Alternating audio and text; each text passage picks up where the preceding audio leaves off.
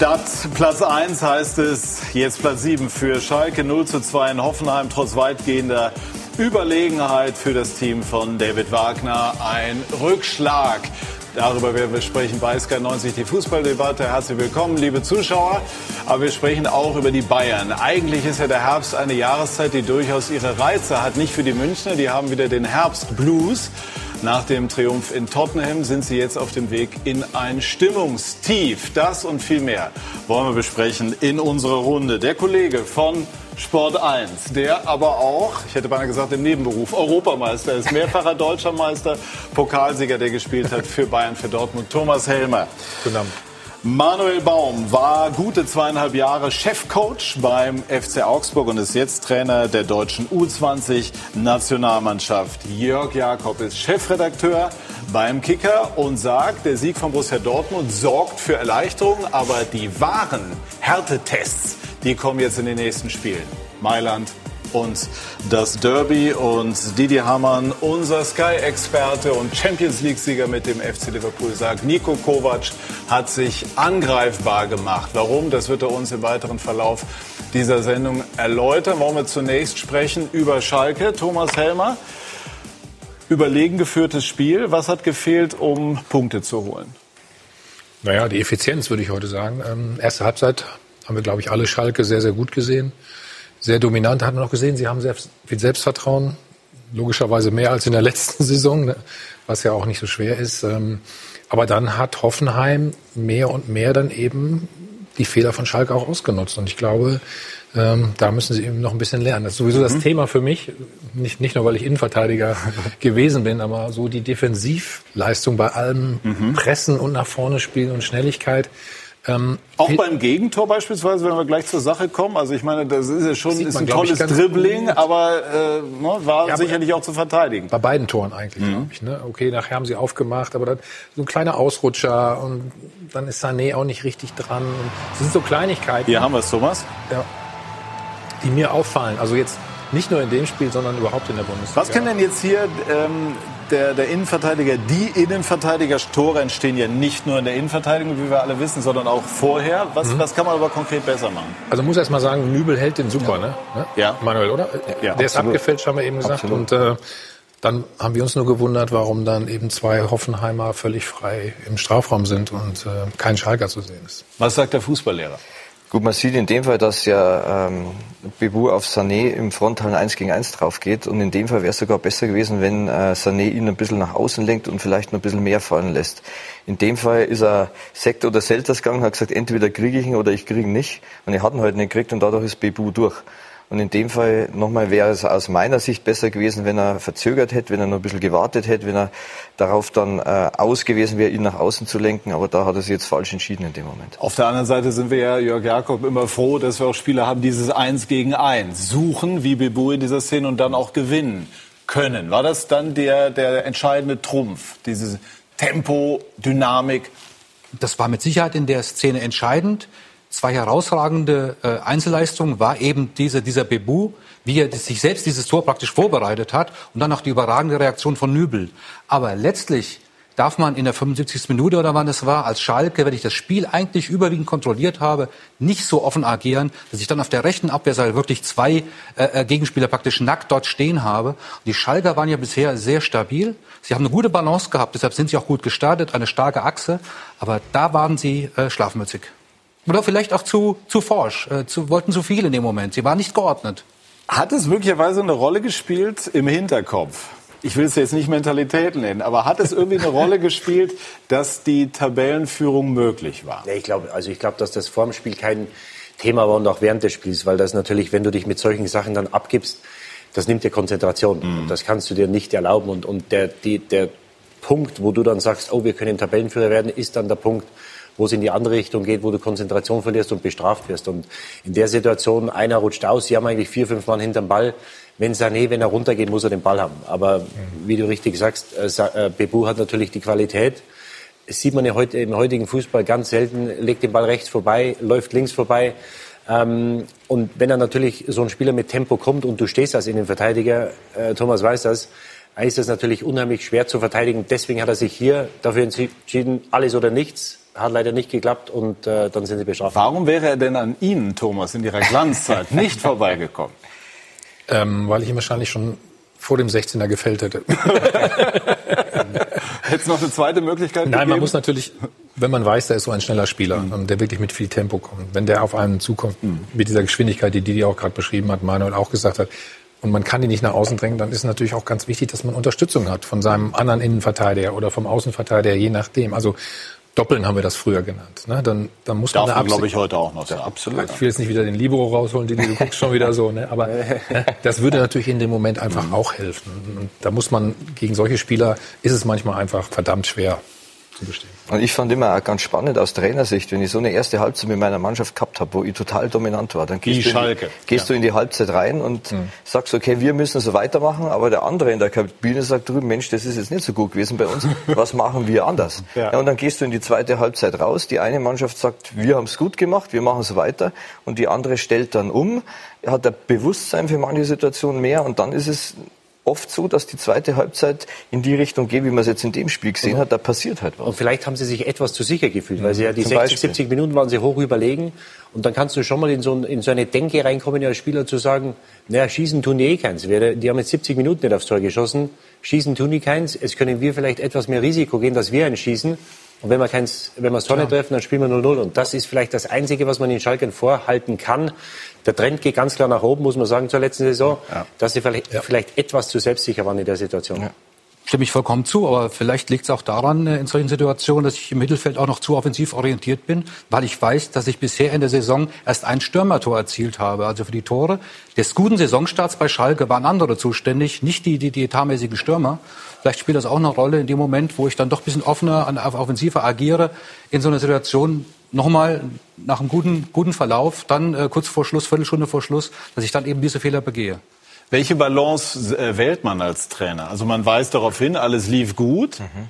Hätten Sie in einer vergleichbaren Situation auch davor gewarnt, dass äh, der Gegner, in dem Fall Hoffenheim, jetzt umso mehr tun wird, dass Sie auch personell, wie geschehen mit Bebu, ähm, variieren und wechseln können? Ja, genau. Also das ist definitiv so. Du musst ja auch in den ersten fünf Minuten der Halbzeit zum einen Gedanken machen über das, was ist in der ersten Halbzeit passiert, aber du musst darüber nachdenken, was könnte jetzt beim Gegner noch kommen. Also das ist eine riesen Herausforderung mittlerweile als Trainer, sich über Sachen Gedanken zu machen, die vielleicht passieren könnten. Jetzt, wenn du aber in der Besprechung drin stehst und sagst, wir müssen was anders machen, dann sagen dir die Spieler, ja, aber das hat doch gerade super funktioniert. Was also warum, genau, was willst du denn? Das funktioniert doch super. Ja, ja. Und dies, das ist ein schmaler Grad, wo du dir vielleicht auch im Laufe der Saison ein, zwei Spieler hernehmen musst, mit denen du dann solche Sachen absprichst und sagst, wenn sowas passiert, wie gehen wir dann damit um? Weil mittlerweile wie viel Trainer umstellen im Spiel, wie es in den Spielphasen ergebnisabhängig sich Sachen verändern. Also du musst da flexibel sein. Und ähm, das kann durchaus sein in dem Fall. Erste Halbzeit richtig gut von Schalke. Vielleicht hat man sich ein bisschen zu sicher gefühlt dann in der zweiten Halbzeit. Ja, auf der anderen Seite haben ja auch die Bayern erfahren, wozu Hoffenheim in der Lage ist. Sie haben heute nachgelegt. Das war in der Vergangenheit nach Siegen gegen die Bayern nicht immer so. Also Hoffenheim ist das geglückt und es gibt eine wunderbare Zahl, ein kleines Fußballmärchen. Das können wir ruhig so nennen. Äh, Kramaric äh, hat sein erstes Spiel nach seiner Knieverletzung bestritten, sein Saisondebüt. Und Didi mit dem ersten Torschuss in dieser Saison, seinen, gleich dieses Tor erzielt. Kann man das lernen? Nee, das kannst du nicht lernen. Das ist also die, die Stürmer, diese Torjäger, wir wissen ja, was er für ein, für ein Knipse ist vom Tor. Guckt ihr seine ähm, Laufbewegung an? Kann man auch darüber streiten, ob er den Ball schießen muss oder ob er ihn vielleicht einen Nebenmann ähm, lassen sollte. Aber er ist dort, er sagt, ich mache das Ding rein. Und du brauchst Spieler, die Verantwortung übernehmen. Das hat er hier gemacht. Und das kannst du nicht äh, lernen. Und das ist ja das, deswegen verdienen sie das meiste Geld, die Stürmer. Das ist das Schwerste im Fußball, Tore zu erzielen. Aber vieles ist bei den Jungs Instinkt. Und äh, er hat wieder gezeigt, er steht am richtigen Ort. Nübel hält super, aber er ist da macht das äh, wichtige 1-0. Ich nehme an, das wird den Hoffenheimer Trainer Schreuder freuen. Er steht bei Ecki Häuser. Bitteschön. Ja, und der Trainer von Hoffenheim hat heute nicht so viel falsch gemacht. Kramaric gebracht. Ja. Dazu gehört ja auch ein gewisser Mut, weil da hat er einfach nicht gespielt seit Juni.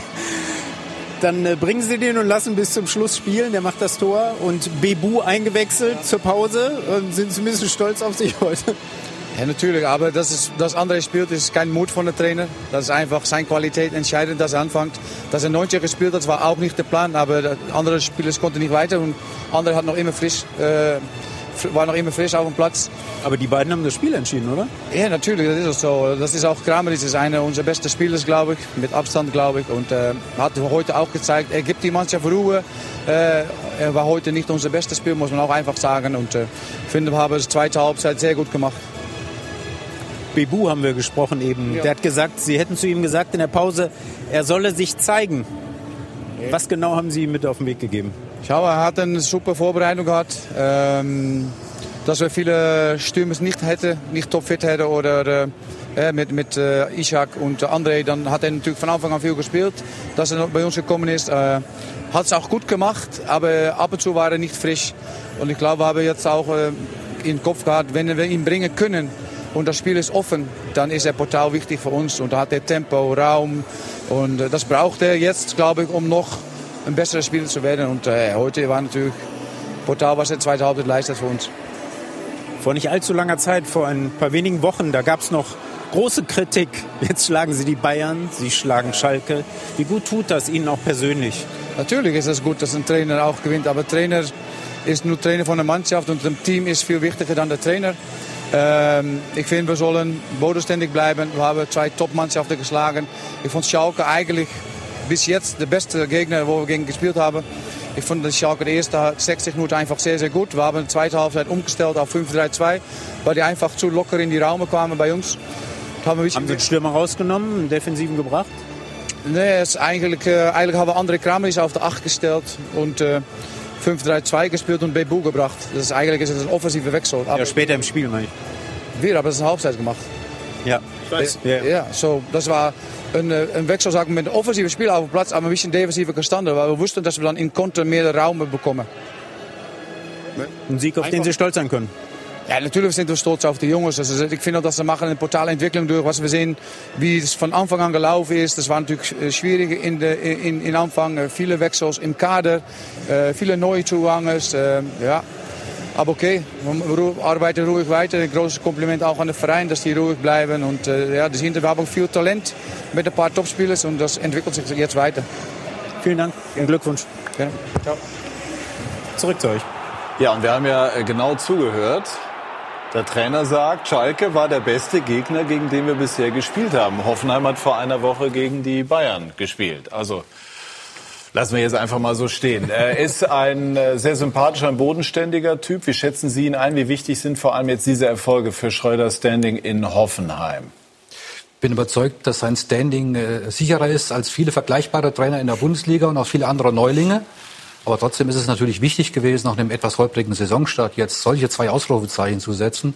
Ähm, er macht das sehr ruhig und sehr gut, denn eins muss man auch sehen, Hoffenheim hat sich ja nicht äh, äh angestrengt, im Sommer einen super Kader hinzustellen, sondern sie haben ja sehr solide eigentlich gearbeitet, um nicht zu sagen, einige gute Leute gehen lassen und möglicherweise nicht adäquat besetzt.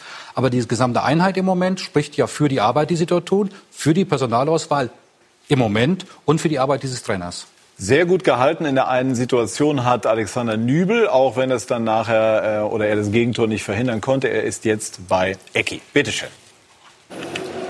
Ein bitterer Abend für Schalke 04 im Generellen, natürlich auch für Sie. Sie können überhaupt nichts machen in den beiden Toren, ähm, versuchen den einen noch mit einer Wahnsinnsfahrt zu halten. Ähm, was muss sich Schalke heute vorwerfen?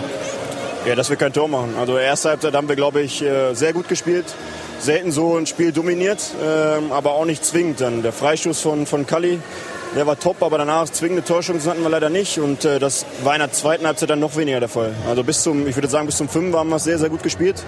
Ähm, aber ich glaube, Baumann musste jetzt keinen äh, Ball richtig, richtig gut halten und das war, glaube ich, das Problem heute wenn das Problem in der ersten Halbzeit schon erkennbar ist, man eine Pause hat, um das zu besprechen und es in der zweiten, wie Sie sagen, im Grunde noch schlechter läuft. Ähm, wie ist das dann zu erklären, dass diese letzte Konsequenz im letzten Drittel ja nie zustande kam? Äh, weil Offenheim in der zweiten Halbzeit noch tiefer stand. Also in der ersten Halbzeit haben sie versucht, uns ein bisschen anzulaufen. Das hat nicht funktioniert. Äh, gegen Ende der ersten Halbzeit sind sie dann auch schon tiefer gefallen. Äh, und zweite Halbzeit haben sie ja nur noch hinten gestanden und äh, auf die Konter gelauert. Und äh, das darf da nicht passieren, dass wir so zwei Gegentore äh, bekommen. Und ähm, ja, Mund abwischen, weil eigentlich haben wir ein gutes Spiel gemacht. Sie sagen es eigentlich. Am Ende zählt das Ergebnis und ähm, es geht jetzt ins Derby. Ähm, hat das Ergebnis von heute irgendeine Auswirkung auf das Spiel? Was glauben Sie nächstes Wochenende? Ich glaube, es hat eigentlich eine gute Auswirkung, weil wir wissen, nach der Länderspielpause waren wir direkt wieder da. und äh, freuen uns jetzt auf die Woche und freuen uns dann auf das Spiel am Samstag. Ein heißes Ding, ne? Ja. Danke. Gerne. Macht einen sehr guten Eindruck, finde ich. Wie ist äh, Ihr Eindruck? Hat super analysiert, ich glaube. Also nicht nur erkannt. Genau. Also, er spricht es auch aus. Er hält, er hält gut. nicht nur gut, er spricht Ja. auch sehr gut. Genau, ja. Und Das, ist war schon mal eine gute Kombi. ja. Nein, nein, also ich glaube, da, da haben wir wieder ein Riesentalent auch. Ähm, ist, ist er oder zeigt auch sein selbstkritischer Ansatz, dass bei Schalke jetzt doch auch die Ansprüche schon in den durch die Erfolge auch schon wieder mitgewachsen sind? Nee, das glaube ich eigentlich nicht. Also wenn man so eine Saison erlebt hat äh, wie letztes Jahr, dann kann man diesen, diesen Start auch einigermaßen einordnen, das denke ich schon. Also ich glaube nicht, dass sie übertreiben. Wir haben sie natürlich ein bisschen gehypt, jetzt auch natürlich, weil es so eng ist in der Bundesliga, das, das kommt ja hinzu. Aber ich glaube, das äh, sehen sie schon relativ realistisch. Auch da ein neuer Trainer. Es dauert vielleicht auch noch ein bisschen länger, bis sie wirklich da noch mehr Konstanz reinbringen. Aber ich glaube, bisher können sie da ganz zufrieden sein. Aber sie haben eine Selbstgewissheit. Sie haben eine gewisse Sicherheit. Sie wissen, dass sie einige Dinge ganz gut können. Klar ist, dass diese Mannschaft in sich eine viel, viel bessere Stimmung hat. Das hat David, äh, David Wagner schon hinbekommen, als es vorher war. Die Truppe ist recht homogen im, im, im Innen, Innenverhältnis. Und dann sind auch nachweisbar Laufwerte und ähnliche äh, Parameter sehr, sehr gut. Das hat sie natürlich getragen. Und wenn ich das weiß, dann muss ich auch mal so ein 0 zu 2 in Hoffenheim wegstecken können. Und die sind alle heiß für nächsten Samstag, genauso wie der Gegner auch. Gut, das ist auch nicht so schwer, ne? Ne? Derby. Klar. Aber diese Selbstgewissheit zu sagen, wir müssen uns jetzt nicht mehr so einen großen Kopf machen wie äh, in der vergangenen Saison. Ich glaube, dass die ganz enorm wichtig ist und die eben auch so schnell nicht ab, glaube ich. Liefert dann ein solches Spiel und dieses Ergebnis, ein Spiel, das man überwiegend gut gestaltet hat, aber am Ende verloren hat, dann auch gute Ansätze für den Trainer? Absolut. Also zum einen versuchst du ja natürlich äh, Spiel unabhängig vom Ergebnis zu äh, analysieren und stellst du dann natürlich danach Fragen. Ist die Aufstellung richtig? War die Strategie wichtig? Wie gehen wir mit Situationen um und so weiter und so fort. Was schon zu erkennen war, wir haben ja gerade so ein bisschen spekuliert vorher, Hoffenheim hat in der zweiten Halbzeit dann mal umgestellt, sind tiefer gegangen, wir haben es jetzt gerade gehört, haben eine Fünferkette dann gespielt.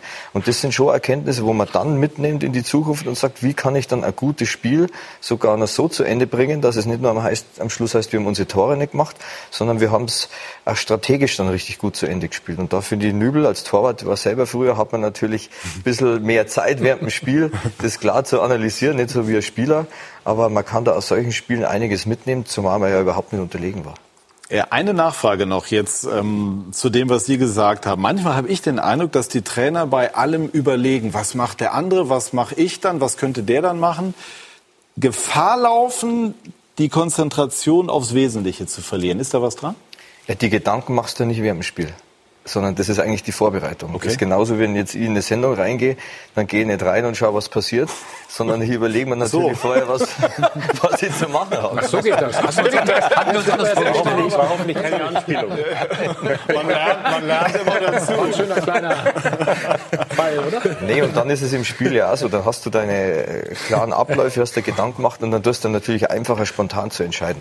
Und diese Spontanität und Authentizität ist halt wichtig. Ich denke, bei Thomas ist es auch so, man bereitet sich vor und dann versucht man es einfach wegzulassen und sich dann auf das einzulassen, So was ist es. kommt. Wir haben eben die Situation in der Tabelle angesprochen und das wollen wir uns jetzt auch noch mal vor Augen führen.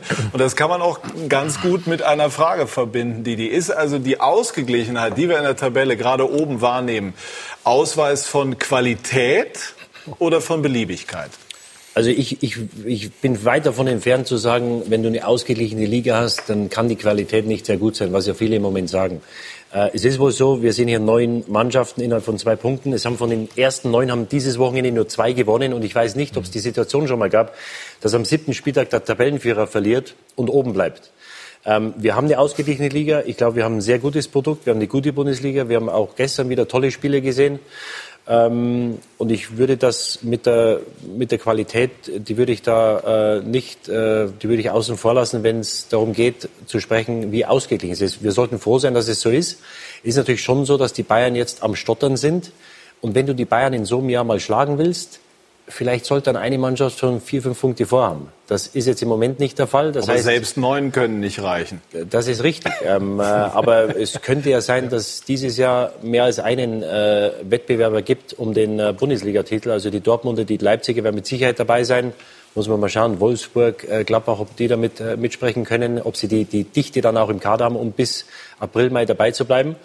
Aber wir sollten uns freuen, weil wir haben die letzten Jahre immer darüber gesprochen, die Bayern sind äh, im, im, an Ostern Meister. Hm. Ähm, ich glaube, dieses Jahr wird das nicht der Fall sein. Deswegen äh, sollten wir nicht versuchen, da jetzt eine Qualitätsdiskussion aufzumachen. Wir sollten uns freuen, dass es so ist. Ähm, wir haben das Derby nächste äh, Woche im Ruhrpott. Ähm, bei den Bayern ist einiges los. Deswegen, ähm, ja, mich freut's.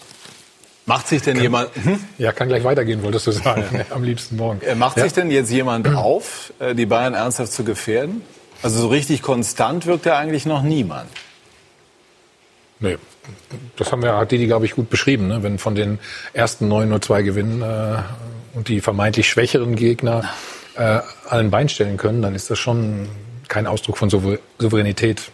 Und ich sehe auch keine Mannschaft, die im Moment diese Konstanz mitbringt. Also ich würde nicht jedes Wochenende neu tippen wollen. Das ist echt schwierig im Moment. Ich weiß nicht, wie es euch geht.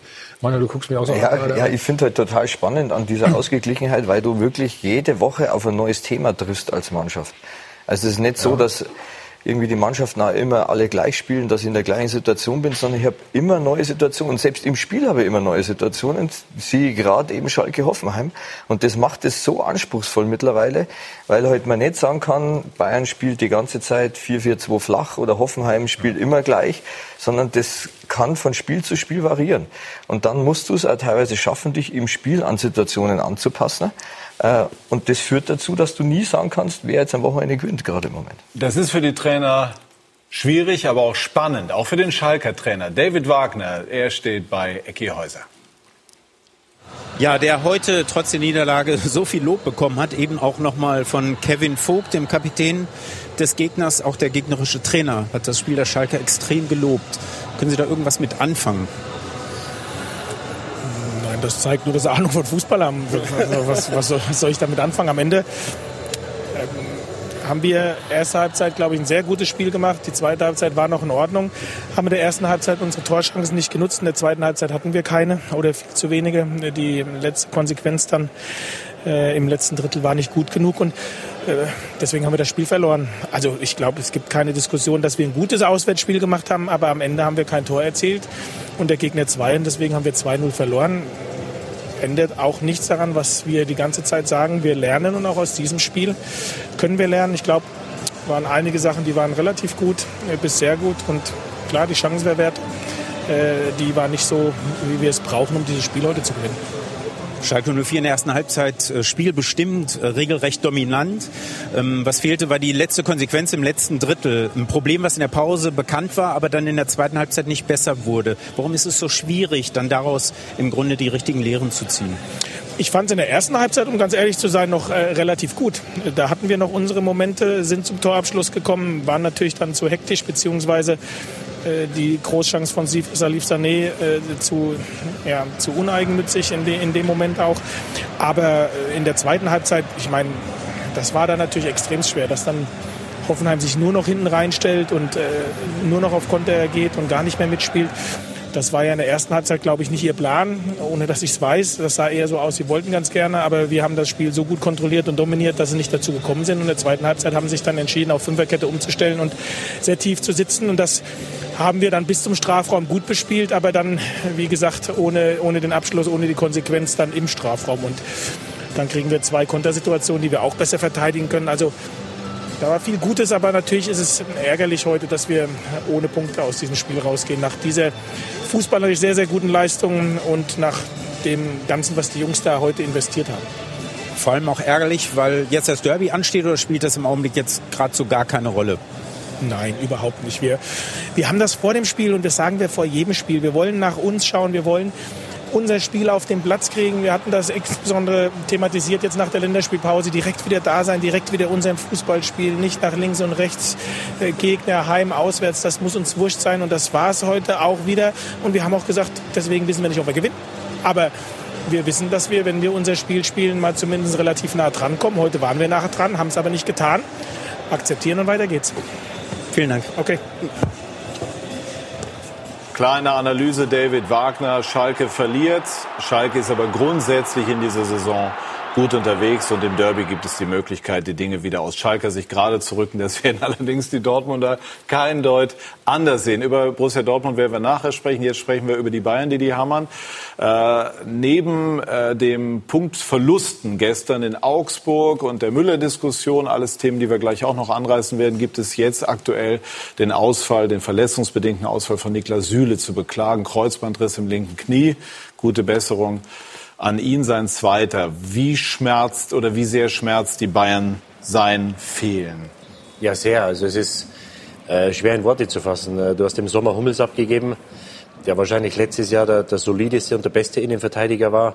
Äh, du hast mit Hernandez einen dazu bekommen, der jetzt wieder ein Problem hatte äh, vor der Länderspielpause, dann für Frankreich gespielt hat ähm, der glaube ich immer noch muss, dabei ist. Das musst du mir mal erklären auch, oder? Der spielt da, dann spielt er wieder am Wochenende. Ja. Ich meine, wenn der verletzt ist oder angeschlagen war. Ja, da, darum gab es ja auch, auch ja, Theater. Dann. Ja, aber warum lasse ich ihn dann zwei Spiele hintereinander machen? Also ja, also das war natürlich, die Franzosen wollten natürlich, wollten sich qualifizieren. Der ist noch dabei, sich zu finden. Gestern beim zweiten Tor nicht unbeteiligt. Ähm, dann hast du Boateng, der in der äh, Länderspielpause jetzt äh, irgendwo in New York äh, rumturnt und dann zurückkommt und äh, sich dann erinnert, dass er seine Kinder besuchen muss. Also ein großes Fragezeichen, ob er ähm, in, der, in, der, in der mentalen, geistigen Verfassung ist, ob er den Bayern helfen will. Weil es gab ja viel Diskussion um seine, um seine Zukunft, auch im Sommer noch. Hat es den Berater gewechselt. Also ich weiß nicht, ob er auf Strecke die Antwort ist. Und jetzt hast du natürlich das Problem, Pavard kann da spielen. Also ich glaube, er hat das Zeug dazu, dort zu spielen. Er ist ja gelernter Innenverteidiger. Und da musst du halt schauen, dass du irgendwie da jetzt ähm, eine, eine Hintermannschaft bastelst. Aber es ist mit Sicherheit nicht ausgeschlossen, dass sie im Winter jetzt was machen müssen. Weil so wie sie jetzt im Moment aufgestellt sind, äh, ist es, glaube ich, zu dünn. Wird nicht einfach, jemanden zu finden im Winter, das weißt du, ne? der die Qualität hat. Ähm, ich muss sagen, ja, Süle sicherlich der stabilste, für mich auch. Ähm, hat aber die letzten Spiele jetzt auch nicht überragend gespielt, wenn du mal so geschaut hast. Da waren auch so ein, zwei Fehler dabei, aber ähm, ich sehe auch keinen, der im Moment so ersetzen kann, wenn er in Normalform ist, ähm, um der Mannschaft zu helfen. Und dann hast du vollkommen recht. Martinez sieht Niko Kovac scheinbar nicht auf dieser Position oder zu wenig. Ich weiß nicht, er könnte es vielleicht von der Erfahrung her. Bräuchte dann aber vielleicht auch jemand neben sich, der dann die Schnelligkeit mitbringt. Also das ist nicht einfach. Ich finde auch Hernandez und Pavard, auch äh, gestern, auch Pavard, macht, die machen Stellungsfehler. Sie wirken einfach nicht eingespielt. Nicht mit, nicht, sie spielen nicht miteinander, wo sie eigentlich dieselbe Sprache sprechen müssten. Ähm, ist das noch ein bisschen oder sehr, sehr wackelig aus meiner Sicht. Aber ich finde da die Gemengelage ist natürlich ungünstig. Wir haben es jetzt gerade gehört mit Hernandez. Ich weiß ja selber, wie das ist in Abstellungsperioden. Da steht der Spieler dann mittendrin. Der will auf der einen Seite für seinen Verein spielen, aber auf der anderen Seite für sein Land. Pavard kommt von, ihm, von einem Absteiger, ist zwar Weltmeister geworden. Ähm, jetzt komme ich wieder. Bayern sollte auch in eigenen Nachwuchs schauen. Ich finde, äh, sie haben, glaube gestern, vorgestern einen Innenverteidiger noch verlängert, Lasse Mai. Richtig, richtig guter. Ich würde auch sagen, da können sie jetzt ruhig mal mutig sein, ihre eigenen Spieler dann äh, pushen. Ähm, warum soll das keine Lösung sein? Dass ihnen Süle extrem wehtut, das ist klar. Ähm, er hat aber, aber ich glaube, Lukas, also Mai jedenfalls ja. hat, äh, glaube in der vergangenen Saison gar keine oder nur zwei Kurzeinsätze gehabt, ganz oben. Ist er in der Lage, sofort Bayern auf dem Niveau zu helfen? Die Antwort siehst du dann wirklich nur, wenn er dann auf dem Blatt steht. Aber ich denke. Wie hoch ist die Wahrscheinlichkeit? Also ich sehe es jetzt nicht so gering. Ich, ich kenne ihn jetzt auch, äh, aufgrund meiner Funktion, habe ihn auch schon immer wieder gesehen, trainiert er bei den Profis mit, das wissen die Bayern schon selber. Aber so Situationen können auch mal dazu führen, dass ich sage, warum nicht mal wieder einen jungen Spieler, weil Bayern hat definitiv Qualität im Nachwuchs. Und warum soll man den denn auch nicht mal bringen oder mit ins Kalkül ziehen? Aber die letzten drei Minuten und die Äußerungen, die alle zutreffend sind, zeigen ja, dass es ein erheblicher Verlust für den FC Bayern ist. Neben dem Schicksal jetzt dem persönlichen für Söhle, sehr, sehr schade. Ähm, aber es zwängt sich wirklich keine 1A-Alternative auf. Also die, es gibt keine 1B-Lösung. Wir haben verschiedene Modelle gerade durchgesprochen. Und die Sache wird ja dadurch nicht einfacher, dass das kollektive Defensivverhalten der Bayern derzeit nicht optimal ist. Und wenn ich dann hinten schon ein Problem habe, dass ich erstmal meine Innenverteidigung, damit die gesamte letzte Reihe noch finden muss, wer jetzt wirklich tauglich ist für den Ersatz, weiß aber um die, um, um, die, um die Mängel im gesamten Kollektivverhalten. Das macht die ganze Geschichte nicht einfacher. Ja, da würde ich dir auch recht geben. Ich glaube, es würde helfen, wenn auf der Sechs jemand auch wäre, der vielleicht ein bisschen defensiver denken würde. Da sind wir wieder bei der Mentalität dieses Abräumers. Aber dann könnte ich da hinten auch ein bisschen beruhigen und sammeln. Und der fehlt in meinen Augen auch im Moment. Ich habe den Eindruck, wir haben verschiedene Ansätze, die wir gleich weiter besprechen werden. Natürlich wird es dann auch um das Thema Thomas Müller gehen, das vereinspolitisch eine große Brisanz hat. Das und viel mehr gleich zum FC Bayern. Bei SK90 die Fußballdebatte.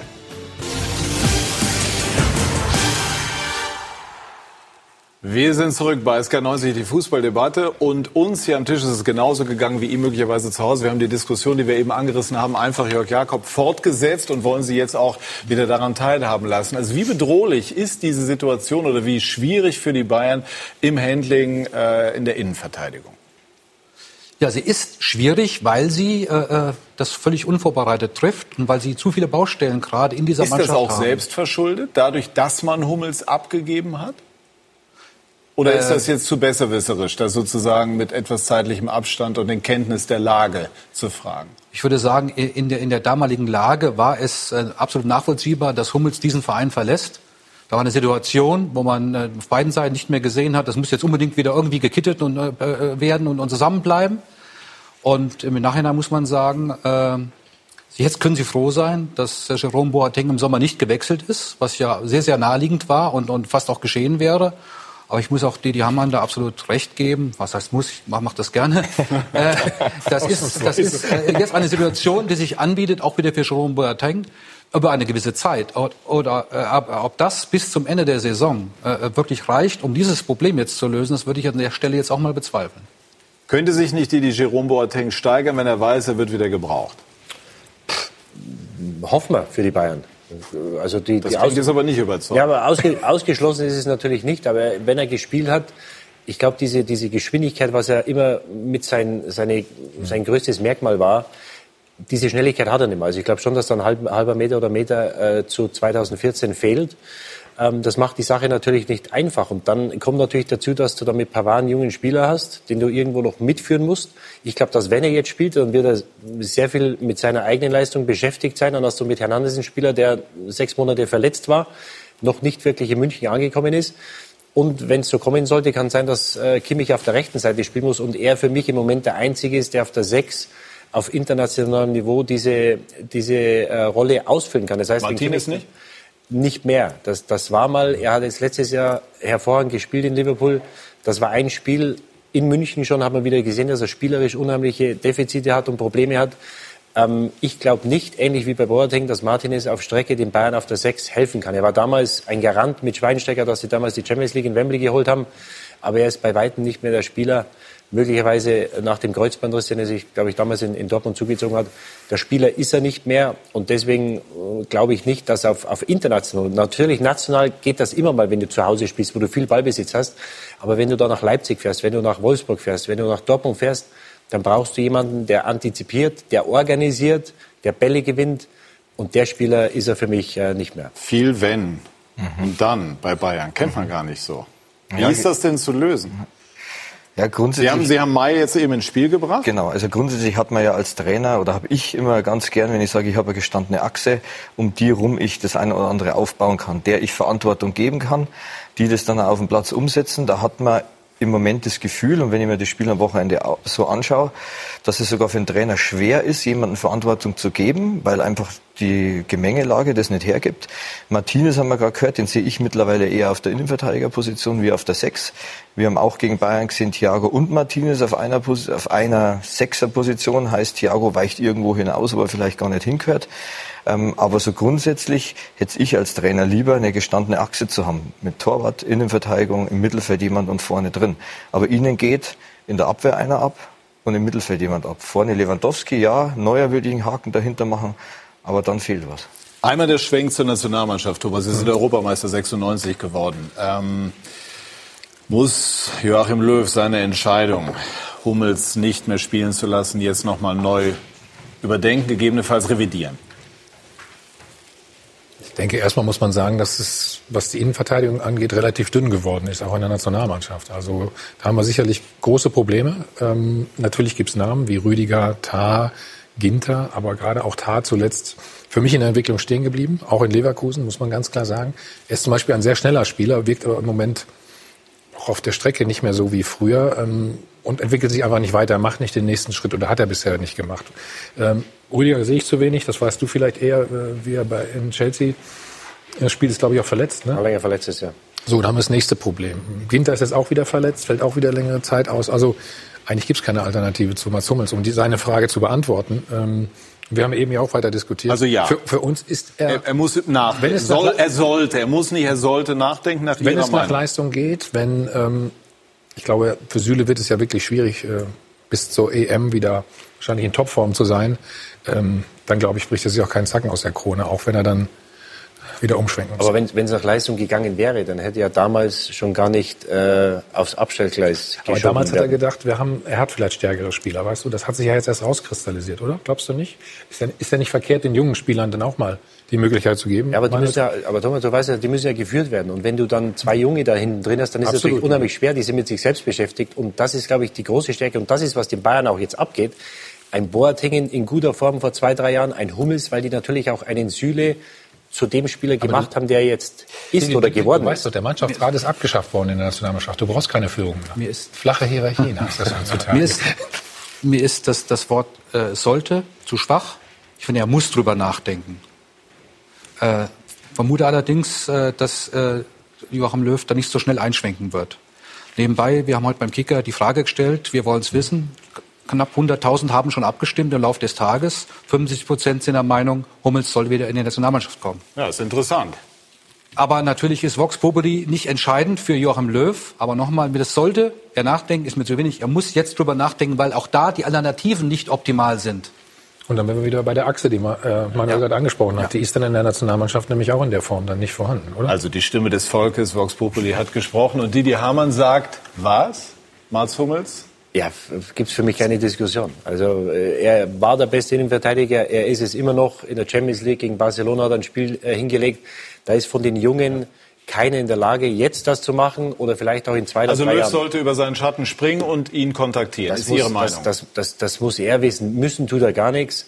Er hat ja immer wieder gesagt, beim letzten Mal, äh, Hummels ist kein Thema, jetzt hat sich Süle verletzt. Ob sich jetzt was in seiner Denke geändert hat, ich weiß es nicht. Also für mich steht es außer Diskussion, dass er nächstes Jahr ähm, für uns spielen muss. Ja, also ich formuliere es so, die Runde würde es begrüßen, wenn Joachim Löw da zum.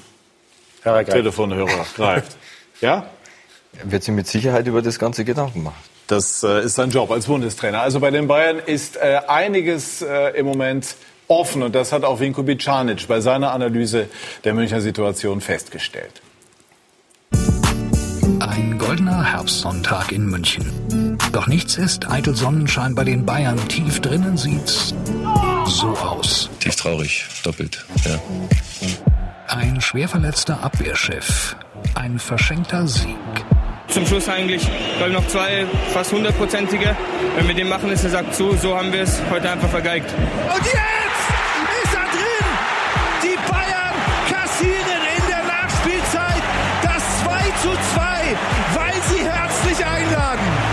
Wieder zwei Punkte weg. Die Öffentlichkeitsstrategie betone das Positive. Wir haben die Kontrolle gehabt, wir haben ganz, ganz viele Chancen herausgespielt. Ich glaube, 15 Chancen im Spiel. Haben, denke ich, ein super Spiel gemacht. Wir haben 80 Prozent Ballbesitz gehabt. Wir haben den Gegner laufen lassen von vorn nach hinten, von links nach rechts. Wir haben Chancen kreiert. Alles richtig. Aber weil schon wieder das Ergebnis nicht stimmt, wird auch hingewiesen auf Versäumnisse der Spieler. Wir haben äh, riesen, riesen Chancen. Ja? Nur heute machen wir sie nicht rein. Aber wenn du das nicht schaffst, dann musst du zusehen, dass du hinten nicht ein zweites Tor kassierst. Die Spieler wurden explizit erinnert an das letzte Aufeinandertreffen und Augsburgs auch damals überfallartigen Beginn. Déjà-vu. Wir sind nicht gut aus der Kabine rausgekommen. Das ist uns auch letztes Jahr hier passiert und äh, dieses Jahr wieder. Das darf nicht passieren. Das ist wirklich äh, ähm schwer zu erklären. Vielleicht fehlt ja etwas im Liga-Alltag. Konzentration über mehr als 90 Minuten, wie sie in der Champions League schon zu sehen war. Ob die Belastung zu hoch ist? Die Problematik eben, dass, äh, dass, dass unser Rhythmus immer von der Nationalmannschaft gestört wird. Der eine kommt aus Singapur, der andere aus Kanada, der andere aus Kroatien und so weiter und so fort. Es sei dahingestellt. Vielleicht irritiert vielmehr zunehmend die Mannschaft, wie etwa die Personalie Müller einfach kein Ende nimmt. Ein Thema, das der Trainer Ein Trainer macht im Grunde genommen nichts richtig. Nicht los wird, seit er sagte, Wenn Not am Mann sein sollte, wird er mit Sicherheit auch seine Minuten bekommen. es zeichnet Kovac zwar aus, dass er sagt, Das war mal Ein Fehler von mir. Aber ihm hilft das alles nicht. Es gibt immer noch genug, die an ihm zweifeln. Und Müller selbst liefert gestern kein Plädoyer in eigener Sache. Wie haben Sie es gesehen? Hat halt die dicke Chance ausgelassen. Stimmt. Hat Siegtor bedeutet. Stimmt. Eher trüb also die Stimmung seit gestern, seit Augsburg. Stimmt's? Das Ergebnis stimmt nicht, die Verletzung stimmt nicht, das Spiel war gut. Und auch wenn letzteres stimmt, man hört plötzlich Stimmen, die Bayern haben sich nicht weiterentwickelt. Der Kader sei womöglich doch zu dünn. Ein Coutinho vielleicht doch nicht so gut. Andererseits aber hat man sie auch schon so gesehen und gewinnt deshalb den Eindruck, sie wissen selbst noch nicht, welches ihr wahres Gesicht denn ist. Ergreifen wir uns zunächst mal das Thema Coutinho, der mit großen äh, Lorbeeren gekommen ist, Weltstar und der ja auch äh, schon bewiesen hat, gerade in Liverpool, ähm, zu was er fähig ist. Äh, erleben wir schon den Liverpool Coutinho oder ist da äh, doch noch ein bisschen der Barcelona Coutinho mit drin? Wir erleben weder den, den Liverpool äh, Coutinho noch den von Barcelona. Eins ist klar, auch ein sogenannter Weltstar braucht eine gewisse Zeit, um sich zu akklimatisieren. Äh, vieles neu für ihn. Jetzt ist aber langsam die Zeit reif, wo mehr kommen muss. Ich würde sagen, bei Coutinho ist es wie mit der gesamten Mannschaft. Anspruch und Wirklichkeit klaffen gerade etwas zu weit auseinander. Äh, wenn man sich einzelne Werte von Coutinho anschaut, dann sind die per se gar nicht so schlecht. Zwei Aber Tore, insgesamt, vier Vorlagen. insgesamt hat er noch viel zu wenig positiven Einfluss auf das, auf, auf das gesamte Spiel der Bayern. Ja, absolut. Also wenn man das Spiel in Augsburg auch sieht, sie spielen mit äh, Coman breit und Gnabry breit und Lewandowski in der Mitte fast alleine und dahinter ein Coutinho, der auch gegen einen tiefstehenden Gegner ganz selten in 16er reingeht. Also das ist eher einer, der aus der Distanz schießt, der das Spiel auf der Position im Moment noch gar nicht so beeinflussen kann, wie er vielleicht möchte. Also er kann gar nicht Dynamik beim Gegner erzeugen. Man sieht jetzt in der Chance, die er gehabt hat, man hat auch das Gefühl, er ist überhaupt nicht torgefährlich. Und wenn man bei Bayern die Torgefälligkeit sich anschaut, ist halt Lewandowski und Gnabry fast das Einzige. Was heißt das genau? Mit, also bedeutet das für Lewandowski, dass es für ihn einfacher ist, wenn Müller hinter ihm spielt? Also damit es jetzt jeder versteht. Also wenn Müller spielt, dann ist es ja einer, der sich nicht nur zwischen Ketten bewegt, sondern der auch gerne in 16er reingeht. Bin, mich, bin mir ziemlich sicher, wenn man gestern das Spiel sich nochmal Revue passieren hat, hat man Müller sehr häufig im 16er drin gesehen. Und diese Bewegung allein in den Rücken der Kette eröffnet natürlich andere Räume.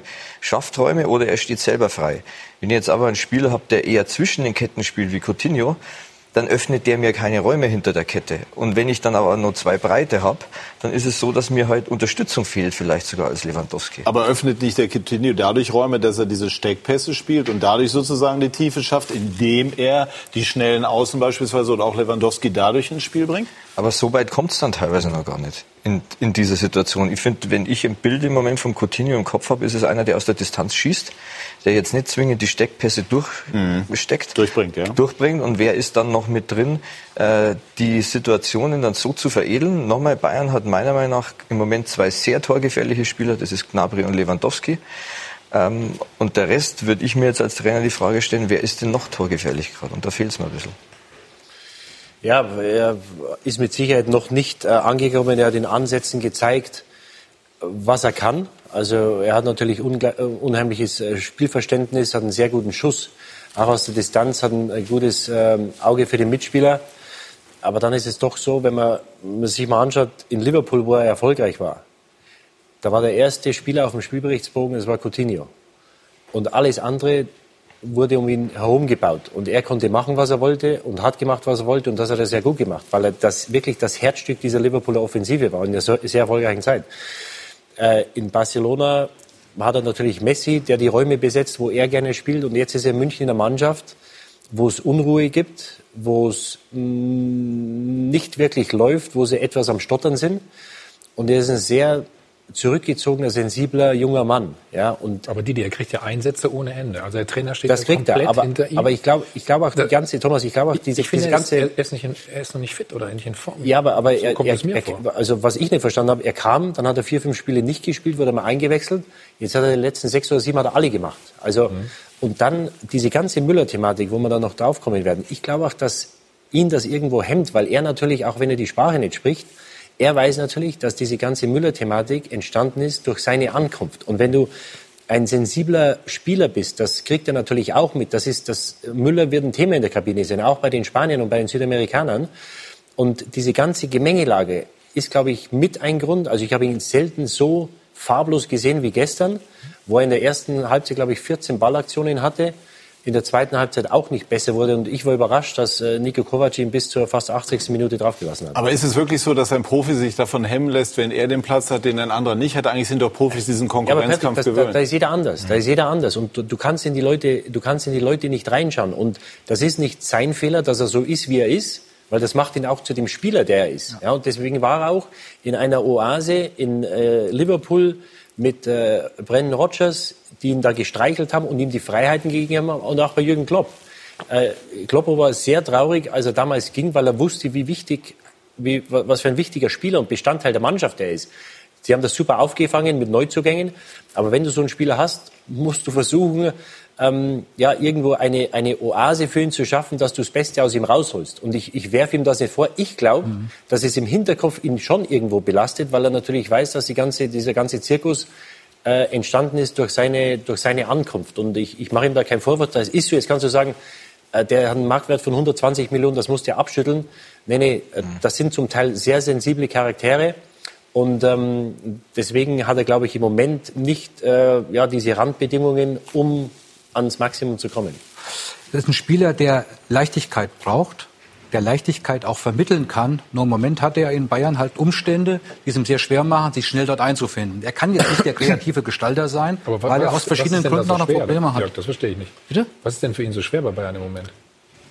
Das fängt schon mal da an, ob er im Mittelfeld wirklich die Freiheiten hat, die er braucht, um das Spiel in die Hand zu nehmen. Und die er hat vielleicht auch noch ein Problem, dass er, er ist ein Spieler, der, der in, in, die, in, die, in die nächste Reihe spielt, in die nächste Linie. Er spielt meines Erachtens im Moment noch viel zu viel, immer wieder in, in, in die Mitte, sucht dort die Anspielpartner, als mehr dieses Flügelspiel der Bayern äh, zu, zu unterstützen. Und äh, er hat es nicht leicht, schnell in diese Mannschaft zu kommen.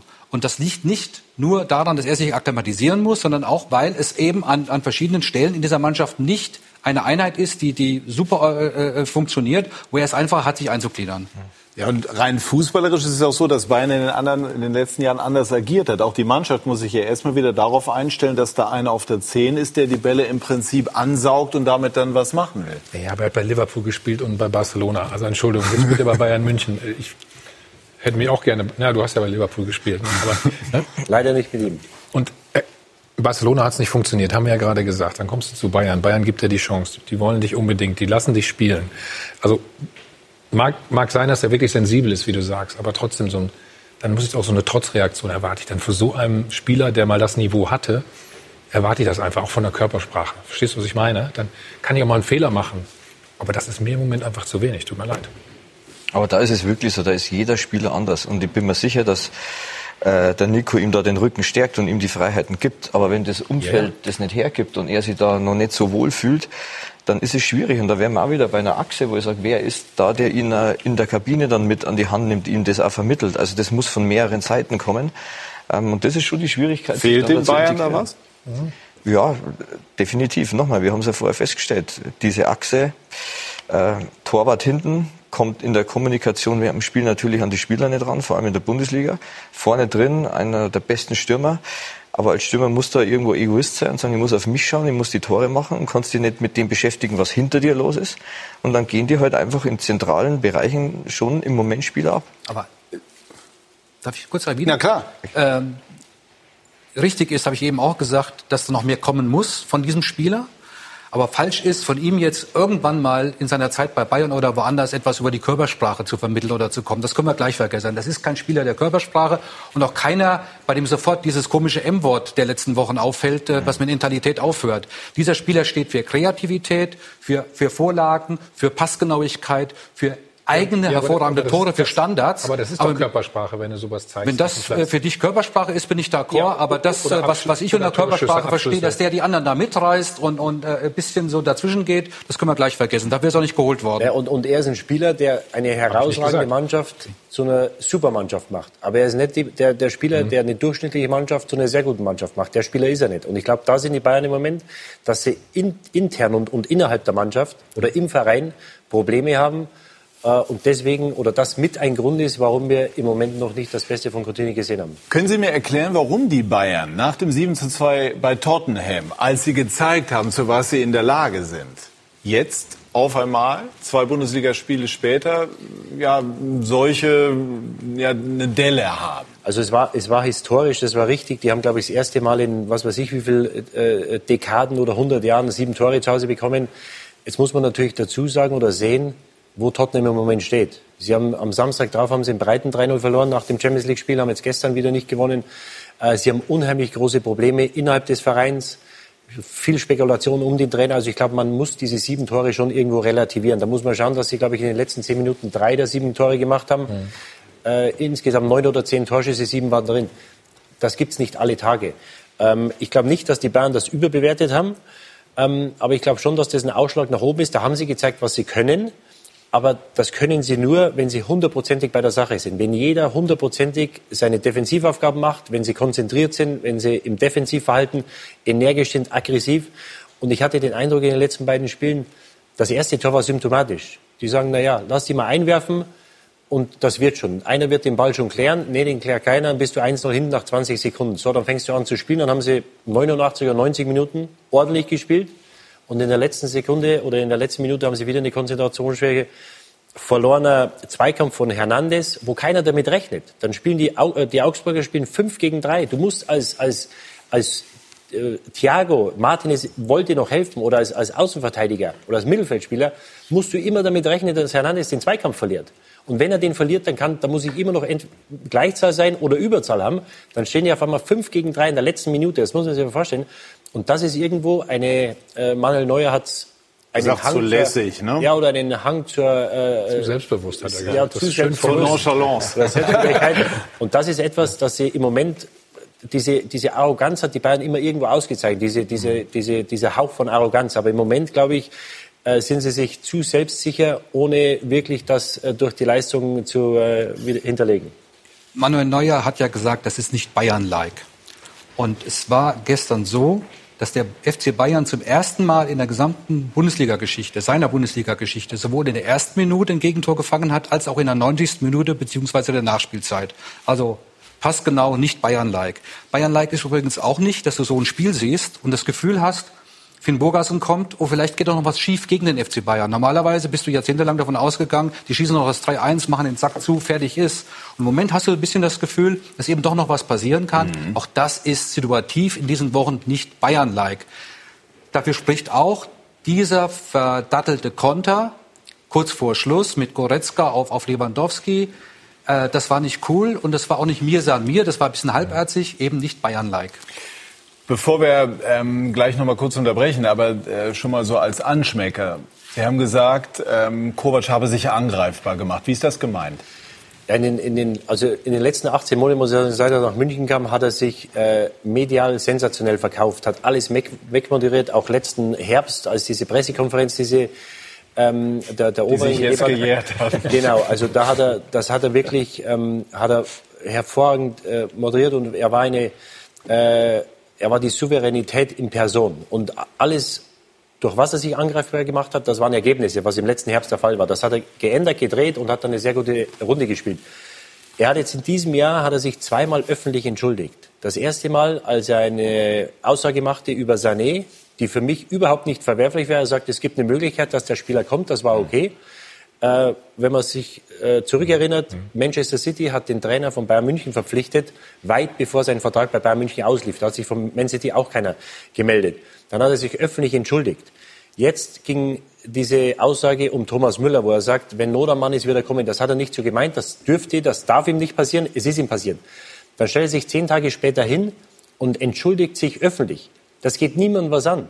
Das ist eine Sache zwischen Nico Kovac und Thomas Müller. Er hat, ähm, Also ich finde, er hätte sich nicht entschuldigen sollen. das muss er mit ihm ausmachen. Er muss sich doch bei uns oder bei den Journalisten oder bei den Fans muss er sich doch nicht entschuldigen öffentlich und ihnen sagen, nee, nee, äh, ich habe das nicht so gemeint, ist alles gut. Das Aber man kann er, doch auch sagen, das ist eine gewisse Form der Größe. Das muss er mit ihm ausmachen. Wenn, wenn du dich als Trainer öffentlich entschuldigst, zweimal innerhalb von vier Monaten, ich glaube, das hat es bei den Bayern noch nie gegeben, dass da die Autorität des Trainers leidet, das steht, glaube ich, außer Frage. Und für mich gab es überhaupt keinen Grund, das Ding nochmal aufzumachen. Als die Frage kam am Donnerstag, dann hätte er sagen können oder sagen müssen, ich habe mit ihm vor zehn Tagen gesprochen, einen Tag später, ich habe das nicht so gemeint. Ähm, es ist mit ihm alles ausgeräumt. Äh, Und er setzt sich hin und sagt, er hat einen Fehler gemacht, das ehrt ihn. Auf der anderen Seite bin ich der Meinung, das geht keinen was an. Das war eine Sache zwischen Manchester City und Bayern im Sommer oder ihm. Und jetzt war das eine Sache zwischen Thomas Müller und ihm. Genau an diesem Punkt werden wir gleich weitermachen. Bei SK90 die Fußballdebatte.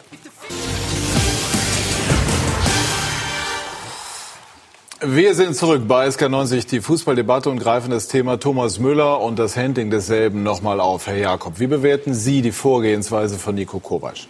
Naja, Didi Hamann hat ja eben gesagt, er hat sich geschwächt mit, mit Entschuldigungen. Äh, äh, Gerade auch mit dieser Entschuldigung in Sachen Müller. Ich finde es eigentlich höchst bedauerlich. Ich halte es für, für eine, eine, eine Stärke, dass man sich auch mal entschuldigt und sagt, ich habe das jetzt mich falsch ausgedrückt, aber ich sportlich äh, stelle ich an diesem Wochenende doch, doch nochmal anders auf, wie, was er dann ja getan hat. Äh, und das hat man doch nur, diese Situation, weil der Geist Kovac irgendwann mal aus der Flasche kam äh, beim FC Bayern und sie kriegen die Diskussion nicht mehr rein.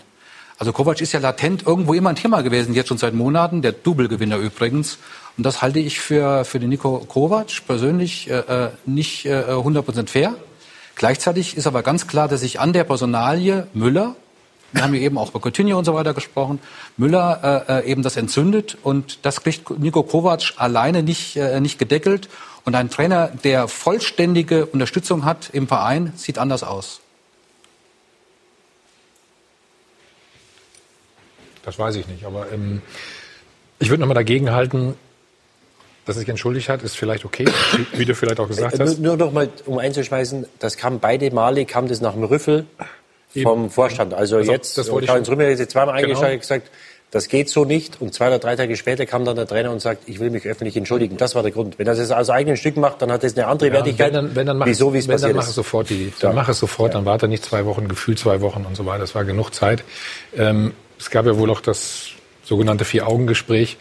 Kann ja auch nicht so glücklich für Thomas Müller ausgegangen sein. Das muss man ganz klar sagen. Also ich glaube nicht, ähm, dass die Chemie zwischen den beiden jetzt wieder so gut ist, dass Thomas Müller auch sagt, so, das ist jetzt vergessen und damit ist auch gut. Und ich weiß nicht, warum in Augsburg, ähm, weil wir gerade auch über Coutinho, Coutinho gesprochen haben, der, der wirklich nicht gut war, warum dann Thomas Müller nicht eher reinkommt. Ne? Man kann ja trotzdem anfangen mit Coutinho, kannst das alles so lassen, aber ähm, ich fand das dann schon Das ist aber auch eine sehr traurig und tragisch, auch die, die Chance, die er dann vergibt, schon als letztes. Ja.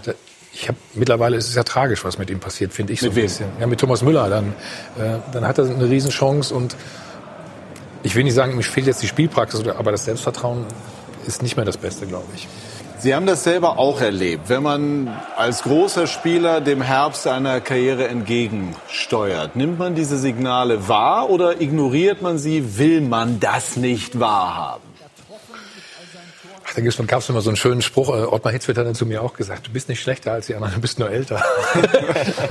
Oder die anderen sind jünger. Und dann sagst du, okay, das ist auch ein Argument, das, das stimmt ja dann auch in dem Fall, aber äh, man denkt natürlich trotzdem, man hat vielleicht mehr Erfahrung, in gewissen Situationen kann man bestimmte Ich meine, äh, Müller ist Entscheidungen 30, besser also wir reden jetzt nicht über einen Ja, bei, älteren also bei, Herrn bei mir war's- 30. bei mir war es 34, da Ja. denkst du dann, da ist nicht mehr ganz so tragisch, würde ich Ja. sagen. Aber bei 30 Weltmeister, das war ich auch nie. Also Thomas Müller hat ja nun auch schon einiges geleistet. Und dann siehst du auch dieses Spiel, das ja, ich fand es nicht so gut in Augsburg, muss ich sagen. Ähm, Das Tempo hat wieder größtenteils gefehlt, außer bei Nabri und ja, und Lewandowski sind die Offensivspieler, die eben sehr, sehr gut sind. Ansonsten war das ja nicht so, so dolle. Und dann sitzt du da draußen und denkst, ich hätte jetzt auch mal eine Idee oder ich könnte mir das durchaus noch vorstellen, da mitzuhalten. Und ich glaube, das merkst du als Spieler und das schmerzt. War denn jetzt Kovac ähm, in einer Zwickmühle, was die Aufstellung anbelangt? Weil im Grunde war es ja so, egal wie er aufgestellt hätte, wäre es irgendwie angreifbar gewesen, jeweils von einer anderen Seite. Also grundsätzlich als Trainer habe ich immer so gemacht, dass ich aus nach sportlichen Kriterien aufgestellt habe. Da gehe ich jetzt einmal aus, dass der Nico das gemacht hat. Nur die Personalie Thomas Müller ist natürlich eine sehr spannende bei Bayern, wo du dir als Trainer sehr viel Gedanken darüber machen musst, wie gehe ich mit so einem verdienten Spieler um. Ähm, und das schaffe ich Du teilweise. brauchst ihn ja auch noch. Er darf ja den Spieler Absolut. eigentlich nicht verlieren. Er muss ihn ja im Laufe der Saison, muss er ja eigentlich auf Müller noch setzen können. Absolut. Und ich bin mir sicher, dessen ist er sich auch bewusst. Aber trotzdem ist es auch gut, wenn man intensiv sich mit ihm auseinandersetzt, also er redet, die Situationen bespricht. Ich bin mir sicher, dass das der Nico auch macht. Auch wenn sowas mal in den Medien, in der Öffentlichkeit passiert, wird er mit Sicherheit das Gespräch danach mit ihm gesucht haben. Aber meine Erfahrung bei so verdienten Spielern ist auch, dass du das nicht nur als Trainer alleine handeln kannst, der bei Bayern ewig Spieler ist, sondern du brauchst auch noch den einen oder anderen mit dazu, sei es das Management, also Salihamidzic, vielleicht noch jemand aus der Führungsebene, wo man sich ja irgendwo einig ist, wie geht man mit so einem verdienten Spieler um? Weil wenn der das Gefühl hat, okay, ich bin zwar jetzt gerade auf der Bank, aber trotzdem habe ich noch ein gewisses Standing, ich bin nur positiv angesehen, dann ist das natürlich ein geringeres Problem, wie wenn er eben dieses Gefühl nicht hat. Und deswegen muss man sich sehr viel Gedanken darüber machen. ähm, Thomas Müller und Jerome Boateng waren beide nicht bei der Nationalmannschaft. Ich glaube, waren, glaube ich, so die einzigen. Ne? Ausgeruht. Thomas Müller trainiert super, sagen alle. Hättest du ihn dann nicht gebracht mal in Augsburg? Aus meiner Sicht hätte ich Coutinho auf der Bank lassen, nach der Länderspielreise. Siehst du? Ähm, das ist immer nicht so einfach, damit umzugehen. Das kann man auch gut argumentieren, oder? Das wäre ja nichts. Äh, Natürlich, aber da trifft halt jeder Tra Trainer seine eigene Entscheidung. Ich weiß nicht genau, was er für eine Philosophie für das Spiel ausging, hat, welche Idee er hatte. Und da kann jeder seine eigene Entscheidung treffen. Ich hätte Müller gebracht und Coutinho wahrscheinlich dann hinten raus. Aber das war ja genau das Problem, wenn er ihn spielen hätte lassen. Eine Zeitung hat getitelt am Samstag die Müller-Falle. Genau. Da wäre ihm das ausgelegt worden als Schwäche, weil der Karl-Heinz Rummenigge gesagt hat, das geht so nicht mit seinen Kommentaren über Müller. Er hätte ihn spielen lassen. Und, und das muss ich dem Trainer vorhalten. Da musst du als Trainer von Bayern München die nötige Weitsicht haben, nach dem Hoffenheim-Spiel, dass diese Diskussion losgeht. Wenn du dich in, in eine Situation begibst, wo der Vorstandsvorsitzende über diese Kommentare spricht und natürlich eine Diskussion gibt, dass er fünfmal auf der Bank sitzt. Er hat sich im Sommer beschwert oder letztes Jahr schon, dass der Kader zu klein ist. Dann hast du einen 30-jährigen Weltmeister. Ob er jetzt noch die Qualität hat wie vor zwei oder drei Jahren, lassen wir mal dahingestellt. Er ist Teil des Kaders. Wenn du einen Spieler wie Thomas Müller hast, der so verdient ist, der die Identifikationsfigur des Vereins ist, und du lässt ihn sechs Spiele hintereinander auf der Bank, und du denkst, es gibt keine Konsequenzen, dann äh, bist du im falschen Film. Und das war, das war hausgemacht. Gegen Welche Hoffenheim- Wucht hat diese Personalie? Unabhängig davon, welchen wer jetzt die sportlich hat. Ich glaube, dass Müller für die Bayern immer noch einen großen sportlichen Absolut. Wert hat. Da muss man bei Absolut. Lewandowski nachfragen. Arjen Robben hat es ja auch gesagt. Ähm, aber wir wissen eben, bei Müller muss man mitdenken, der letzte Bajuware im Kader und so weiter. Hat Kovac die Dimension dieser Personalie aus Ihrer Sicht ähm, erfasst? Er hat das völlig unterschätzt. Er hat das völlig unterschätzt, dass nach dem, du gewinnst in Tottenham 7-2. Dann hast du die perfekte Möglichkeit, einen Coman oder einen Nabri. Der Nabri schießt vier Tore, lass den Jungen heraus und sag, super gemacht. Und dann steht es 1-1 gegen Hoffenheim nach 60 Minuten, dann fangen die das Zittern an, wenn der reinkommt. Und wenn es nicht läuft, dann kannst du sagen, das ist der Grund, warum der Müller nicht gespielt hat. Wenn es läuft, dann sagst du, das nächste Mal kommt der Nabri wieder rein. Du brauchst ihn, er ist ein, ein wichtiger Bestandteil der Mannschaft, weil wir wissen, dass Coman und auch Nabri relativ verletzungsanfällig sind, im, im Moment äh, Gott sei Dank nicht. Und er hat die Personalie komplett unterschätzt. Und dann hast du die Länderspielpause nach dem Hoffenheim-Spiel. Lass ihn spielen, der trainiert gefühlt mit sechs Jugendspielern zwei Wochen. Ja, wenn der gespielt hat gegen Hoffenheim, dann wäre der happy gewesen, er ist schön trainiert und dann geht's nach Augsburg. Lässt, lässt dann auf der Bank. Und die Gefahr, die ich jetzt sehe, ich glaube, dass sich der Trainer Niko Kovac hier ein Loch gebuddelt hat, wo er sehr, sehr schwer wieder rauskommen wird. Weil wenn die Diskussion mal losgeht, die Gefahr, die ich jetzt sehe, dass dieses, ich möchte jetzt sagen Machtspielchen, aber dass diese ganze Müller-Causa, dass die auf dem Rücken des Spielers ausgetragen wird. Weil natürlich umso länger er nicht spielt oder irgendwann muss er mal wieder spielen, dann wird ihm das möglicherweise als Schwäche ausgelegt oder dann sagt einer, naja, dem hat wahrscheinlich irgendwie jemand von oben eingeflüstert. Auf dem Rücken des. Trainers ausgetragen wird. Auf dem Rücken des Spielers ausgetragen Okay. wird. Ja, dass die, er die sagt, Ergebnisse stimmen einfach auch nicht dann natürlich im Moment. Das ja, kommt das kommt dazu. dazu. Ne? Das kommt dazu. Und wenn du und, und, und ich glaube, was wir bei den Bayern in den letzten Wochen gesehen haben, das ist. Aber wir- was meinen Sie mit Loch gebuddelt? Bei Kovac? ich, ich glaube, das ist unheimlich schwer, weil die, die, die Müller-Diskussion, die wird nicht weniger werden. Äh, Coutinho ist da, der muss spielen. Und was wir bei den Bayern gesehen haben in den letzten Wochen, dass du einen geschwächten Trainer hast.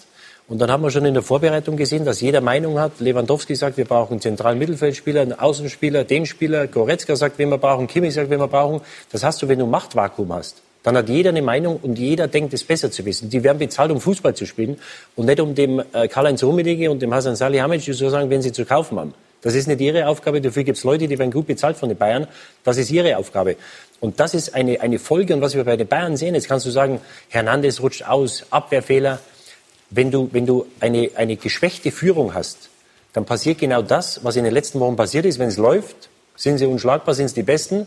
Und wenn es nicht läuft, dann siehst du diese Spieler, die du bräuchtest, die siehst du nicht. Und dann gewinnst du solche Spiele wie gegen Hoffenheim oder Augsburg, die du gewinnen musst, gewinnst du nicht. Abschließend zum Bayern-Thema, die im Übrigen in der Champions League in Athen spielen am Dienstag. Borussia Dortmund gegen Inter Mailand. Welche Chance hat Nico Kovac, diese Situation wieder zu seinen Gunsten zu drehen? Es ist ihm ja im letzten Herbst gelungen und wir müssen auch festhalten, es gibt eine Diskussion, die wir auch führen, die ähm, nicht immer ganz eins zu eins logisch ist, wenn man die sportliche Situation anbelangt. Es gibt für Bayern-Verhältnisse eine Delle, aber Kovac ist in letzter Konsequenz in der letzten Saison Doublesieger geworden. Das wollen wir auch festhalten und auch einmal der guten Ordnung halber in den Raum stellen. Dennoch gibt es die Diskussion, die wir jetzt hier auch gerade über Müller führen. Wie kann er das drehen? Er muss äh, die Chance der Rotation auch mit Müller mhm. betont wahrnehmen. Er muss das gut moderieren, was ein Trainer wie Jupp Heynckes im anderen Kader wunderbar geschafft hat. Und er braucht einfach die Ergebnisse. Ist doch klar gesagt worden. Es gibt verschiedene Baustellen. Er ist an gewisser Weise geschwächt. Wir kriegen den Deckel Müller nicht mehr zu. Das kannst du nur in den nächsten Wochen äh, wieder, wieder einkriegen, wenn du die entsprechenden Ergebnisse Natürlich lieferst. Nicht so einfach, Jörg, ne? Letzten Herbst haben wir gesagt, er rotiert zu viel oder wurde ihm vorgeworfen, er rotiert zu viel. Die sollen sich mal einspielen. Jetzt rotiert er nicht oder wenig. Ich glaube, wenn man das sagt, ich, ich sage jetzt mal was, ich glaube, es geht um das Maß der Rotation. Das ist, glaube ich, das, das Entscheidende. Um die Moderation. Und, und ja, und, und ich glaube, du kannst schon Argumente, ja. viele Argumente finden, auch vor dem Spiel gegen Hoffenheim. Das war nämlich der Auslöser in dem Gespräch von mir mit ihm, ja. äh, Müller in dem Spiel spielen zu lassen. Und ich glaube, darum geht es. Es geht um das Timing, es geht um das Maß und so weiter. Und es ist natürlich ein Sonderfall. Sagen. Und es ist mhm. natürlich ein Sonderfall. Thomas Müller ist ja nicht einer, ja. sondern aber jetzt will ich Thomas noch mal was dazu sagen lassen. Entschuldige. nein, nein, das ist ja, hast es ja äh, gut formuliert. Ich finde auch, ähm, wenn ich jetzt das Augsburg-Spiel mir angucke, Nico wechselt dann auch. Also ein bisschen merkwürdig, sage ich mal. Ich weiß nicht, wie, wie du das gesehen ja, hast. Ich, ich finde halt, es sind nicht nur Themen auf dem Platz, sondern ich finde, das ja. Entscheidende liegt eigentlich drumherum. Weil du musst ja einen Spieler ganzheitlich sehen. Du kannst ja nicht nur anschauen, wie ist er fußballspezifisch, sondern welche Rolle nimmt er in meiner Mannschaft ein. Wenn ich Bayern anschaue, dann steht eine Mannschaft auf dem Platz, aber es steht kein Team auf dem Platz. Also das, denke ich, sieht man deutlich und dazu brauchst du einfach Spieler und der Müller ist mit sicher einer. Wenn ich jetzt Spieler wäre und ich hätte so einen in der Kabine, ich würde gerne jeden Tag ins Training kommen, weil ich weiß, der hat immer einen lockeren Spruch drauf, der ist eigentlich immer gut drauf und das hebt natürlich die Stimmung. Deswegen ist es auch wichtig, einen Spieler nicht nur nach seiner fußballspezifischen Qualität zu beurteilen, sondern eben das andere auch. Wenn mein bester Stürmer sagt, der macht mir Räume auf, ähm, dann ist das auch eine Botschaft. Ähm, die da dahinter steckt. Also wir lernen nicht zum ersten Mal. Bayern ist immer spannend, aber auch Borussia Dortmund. Deswegen wollen wir noch äh, über die Borussen sprechen, die gewonnen haben gegen die Borussia aus Mönchengladbach. Ähm, wie viel Spielraum verschafft das dem Trainer Lucien Favre in einer zuletzt auch zart aufkeimenden Diskussion? Es war interessant zu sehen, finde ich, in dem Spiel, ähm, wo Dortmund die Stärken hat. Und das hat man ähm, in dem Spiel gegen äh, Prag auch gesehen. Sie sind eine richtig gute Umschaltmannschaft. Wenn ich jetzt Dortmund äh, in der, im Spielaufbau analysieren würde, dann würde ich sagen, okay, sie spielen immer Viererkette, sie spielen mit zwei Sechser, das ist relativ gleich. Ähm, Könnte man auch sagen, ausrechenbar? Er ist ja immer Vor- und Nachteil. Die einen Spieler wollen immer in ihren gleichen Abläufen drin sein. Ähm, das tut den Spielern ganz gut. Auf der anderen Seite habe ich als Trainer immer ganz gern gehabt, wenn ich wusste, ja gut, das Einzige, was sie umstellen, ist, dass sie vielleicht von einer Doppel-6, wenn sie hinten sind, auf eine Doppel-10 gehen, was mir die Analyse dann wieder erleichtert hat und die Einstellung meiner eigenen Mannschaft. Mhm. Also hat immer für und wieder. Aber nochmal, Dortmunds große Stärke liegt in, in, in ihrem Umschaltspiel. Sie haben im Spielaufbau keinen Neuner drin, der richtig groß, der die Lücken aufreißt, dass der Reus, Götze, wie sie alle heißen, drumherum laufen können. Ähm, deswegen kam für mich auch bei dem Spiel nochmal, ich wiederhole mich ganz klar raus, wo ihre Stärke sind. Und die, wenn sie auf den Platz bringen, dann haben sie richtig Qualität. Mir fehlt ein bisschen, dass sie manchmal keinen Plan B haben, wie es so schön heißt. Ne? Also dass sie dann ähm, manchmal auch sehr verspielt wirken. Jetzt am Samstag war es das erste Mal, wo ich dieses Gefühl hatte, boah, da ist auch mal Biss drin, Leidenschaft. Auch sie gehen mal richtig in Zweikämpfe rein, wollen den Ball nicht noch im 16er noch mal einen Doppelpass spielen. Ähm, das hat mir schon ganz gut gefallen, wobei Lucien Favre meiner Ansicht nach, man, du kannst es noch besser beurteilen, aber auch allein von den einzelnen Spielern defensiver aufgestellt hat, auch, auch wenn er das nicht hören wollte. Er sagt, ich habe nicht defensiv gespielt, aber Akanji rechter Verteidiger, Weigel Innenverteidiger, äh, dann Hummels äh, und davor Deleni und Witzel, das war schon mal ein bisschen, bisschen kompakter. Und sie waren bei Standardsituationen, also gegen sie, auch endlich mal, sie haben, glaube ich, Manndeckung gespielt zum größten Teil und waren einfach aggressiver. Und das, da haben sie natürlich gelernt aus den Spielen vorher, wo sie nicht gewonnen haben anschließend daran, Sie haben zum ersten Mal wirklich sichtbar erkennbar richtig dagegen gehalten. Mhm. Durch ein kleines Indiz auch nachweisbar, eins von mehreren, die Sprints zum ersten Mal mehr als, als der Gegner in dieser Saison. Und ich möchte eine Lanze nochmal brechen für den Lucien Favre, weil er war mutig, er war verantwortungsvoll, er ist Risiko gegangen, indem er Jaden Sancho eben für dieses Spiel nicht aufgeboten hat. Wahrscheinlich hat der junge Engländer, der noch viel lernen muss, hat der Trainer ja gesagt, schon beim vorgezogenen Brexit am Schlagbaum gestanden, bei der Passkontrolle, ich weiß es nicht. Jedenfalls äh, war das mutig Gute von ihm These. und ich fand genau richtig. Ja? Ja, absolut. Also es gibt Regeln und da musst du dich äh, daran halten. Also da gibt's da gibt's keine Diskussion. Das war das richtige Zeichen. Ich habe vor einigen Wochen gesagt, dass die Diskussion aufkam. Mir kommt es im Moment so vor, dass wenn es gut läuft, dann ist die Mannschaft gut und wenn es schlecht Mhm. läuft, dann ist der Trainer schuld. Und äh, mir war das etwas zu Halbseiten, was auch die Spieler nach Spielen gesagt haben, äh, dass man sich da rumgewunden hat und einfach zu wenig Verantwortung übernommen hat. Ich glaube, jetzt ist jedem äh, bewusst geworden mit der Suspendierung von Sancho, was die Stunde geschlagen hat. Äh, und das war mit Sicherheit ein Schritt nach vorne. Und ich glaube, dass ja auch jetzt in den letzten oder gerade in dem Spiel. Darf ich einmal noch gegen mal bei Sancho einhaken? Sie sind ja äh, gut vernetzt, auch auf der Insel. Ähm, wie groß ist dort das Interesse an ihm für die nächste Saison? Ja, das Interesse ist riesengroß. Also äh, er kommt ja von Manchester City. Ich weiß nicht, ob er da nochmal zurückgehen würde, weil er natürlich den Verein verlassen hat, um zu spielen. Äh, City und United ist immer so eine Sache. Da gehen die, die Spieler eigentlich ähm, ungern hin, wenn sie schon mal beim Rivalen waren. Äh, was ich höre, ist, dass Liverpool großes Interesse hat und ich könnte mir vorstellen, dass äh, Liverpool einer der größten Interessenten sein wird im nächsten Sommer. Wie belastbar ist das?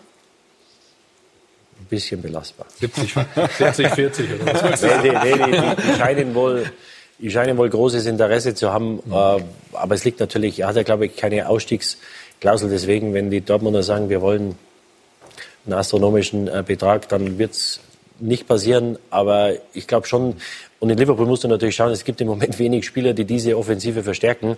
Ich weiß nicht, ob Sancho ein Spieler ist, aber vielleicht geht von den drei vorne einer weg. Und Sancho wäre natürlich da mh, prädestiniert ähm, in diesem Offensivverbund. Liverpool heute 1-1 bei Manchester United mit einem späten Ausgleich. Sie haben mit Kalibern wie Mario Basler zusammengespielt. Thomas, wäre man da froh gewesen, wenn, wenn, also ich jetzt ohne Namen, aber wenn die nur einen Tag zu spät gekommen wären? Der Mario ist nie zu spät gekommen. Also da, da muss ich ihn mal in Schutz nehmen. Didi weiß das auch. Ne? Ähm, Wir haben eben auch ein bisschen drüber geflaxt, mal die Jungs. Ich habe es auch extra ohne Namen. Ich habe nur gesagt Kaliber wie und ja, oh, ja habe ich auch so verstanden. Wichtig. Aber äh, die Jungs können ja auch heute eigentlich nichts mehr machen, ne? groß. Also wir waren ja öfter auch mal nicht so diszipliniert, sage ich auch mal, um es ein bisschen zu umschreiben.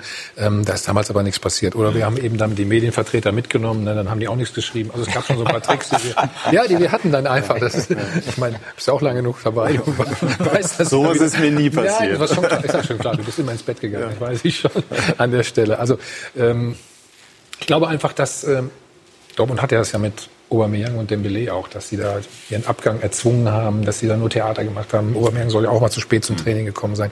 Das bringt natürlich irgendwann so eine Mannschaft auch durcheinander. Aber so wirkt Sancho nicht. Ich habe eigentlich eher den ja, Eindruck, aber es soll nicht das so erste Mal passiert sein, sagen wir es mal Mhm. so. Also für einen jungen Spieler finde ich schon dann eine gewisse Disziplin, die erwartet Lucien Favre, die erwartet der Verein und die kann man auch von ihm erwarten. Mhm. Sie haben äh, gesagt, Dortmund steht jetzt ist vor, einfach vor, vor so einem Härtetest. Das, das ergeben ja auch schon mal die Gegner logischerweise. Ja, absolut. Diese Woche Inter Ja. in der Champions League. Bestehen Sie Anspielen. den? Das ist ja jetzt die Frage. Die, ne, also hat dieses Spiel gegen Gladbach jetzt Zeit gegeben oder hat man sich sozusagen auch schon der Lösung grundlegender Themen dadurch genähert? Hat man sich absolut genähert. Äh, Gladbach war gestern Abend keine Laufkundschaft. Äh, Und äh, das Spiel hatte auch eine hohe Intensität, äh, wurde viel abverlangt. Da haben sie sich durchgesetzt. Eben nicht am Schluss nochmal den Ausgleich kassiert. Also die Voraussetzungen sind gut, aber es muss jetzt nachgewiesen werden. Und was kann hier Besseres passieren, als in der Woche gegen Inter zu spielen und dann das Derby zu haben? Dann hast du eine Diskussion, die zwei, drei Wochen war, erstmal im Ka erstickt. Und gerade Reus hat gestern dann äh, bewiesen, dass er beißen kann. Ne? Also am Freitag noch angeschlagen, ich glaube grippaler Infekt und ähm, macht hier das Tor gegen Sommer. Dennoch äh, finde ich so inhaltlich ganz interessant, habe jetzt auch noch mal mehrere Dinge dazu gelesen. Also Favre steht ja für Kontrolle. Ähm, ist es manchmal zu viel Kopf und zu wenig Loslassen dieser gerade nach vorne so hochbegabten Mannschaft? Das ist natürlich jetzt schwer zu beurteilen von außen. Also ich habe es vorher schon gesagt, ähm, sie wirken im Spielaufbau, wo wir gegen sie gespielt haben, sehr gut ausrechenbar, sehr einfach lesbar. Aber wo sie schwierig zu lesen sind, ist natürlich vorne drin, mit Reus und mit Götze, diese Beweglichkeit vorne. Aber man weiß in der Regel, dass sie eine gut strukturierte Mannschaft sind, dass du genau weißt, was auf dich zukommt.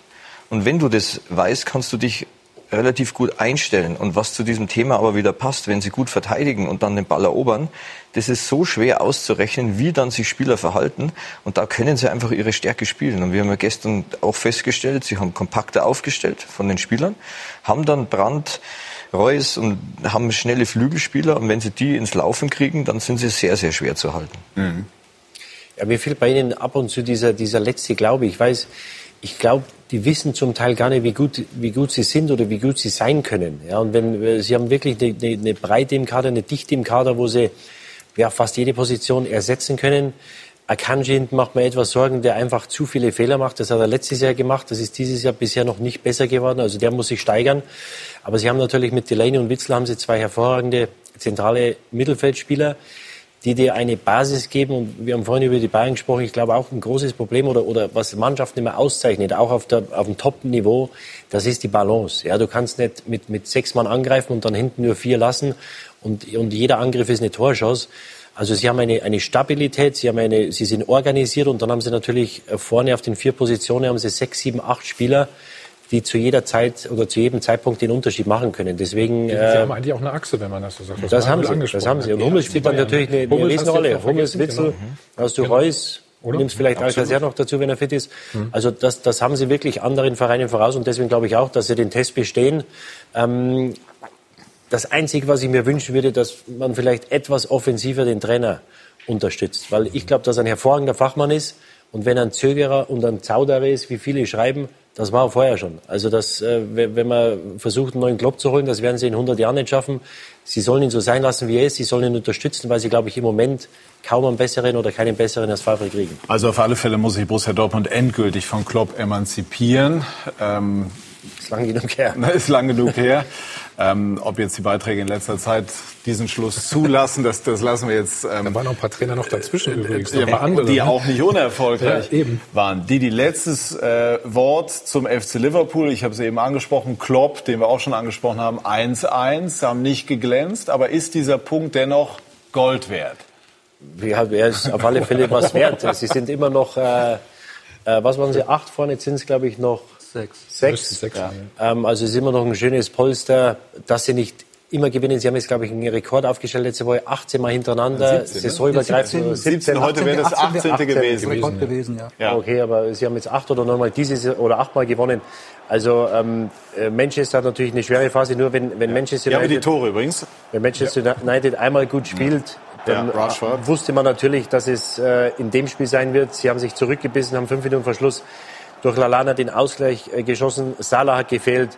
Äh, sie haben 25 Punkte, äh, stehen wunderbar da in der Liga. Also wie gesagt, das ist kein Beinbruch, dort unentschieden zu spielen. Und sie waren die überlegene Mannschaft. Also obwohl sie spät den Ausgleich erzielt haben, waren sie die bessere Mannschaft. Ich habe äh, gelesen, Jürgen Klopp sitzt bei den Königen am Tisch, sagt Robbie Williams, selber Pop-Weltstar.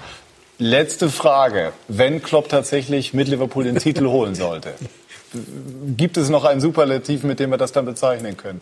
Nee, das gibt's nicht. Dann werden sie ihn erstmal eine Woche durch die Stadt tragen, dann werden sie ein Denkmal bauen neben Bill Shankly äh, äh, vor dem Stadion und ja, dann wird man sehen. Ich hoffe, er, er packt das dieses Jahr. Mich würde es wundern, wenn er dann weitermachen würde, weil es natürlich dann nichts mehr zu gewinnen gibt, aber dann wäre er frei für ein oder zwei Ämter, die vielleicht in Deutschland oder beim Und was denkst du da so gerade? Ich sehe es an deinem Schmunzeln. Ich, nee, ich äh, stelle es einfach mal so raus. Ja, ist doch wunderbar. Dann haben wir einen Anknüpfungspunkt äh, für kommende Woche. Bedanke mich bei dieser munteren Runde, bedanke mich bei Ihnen, liebe Zuschauer, herzlich für Ihr Interesse. Alle Spiele, alle Tore bei uns natürlich auch im Anschluss zu sehen. Schönen Sonntagabend noch. Machen Sie es gut. Tschüss und auf Wiedersehen.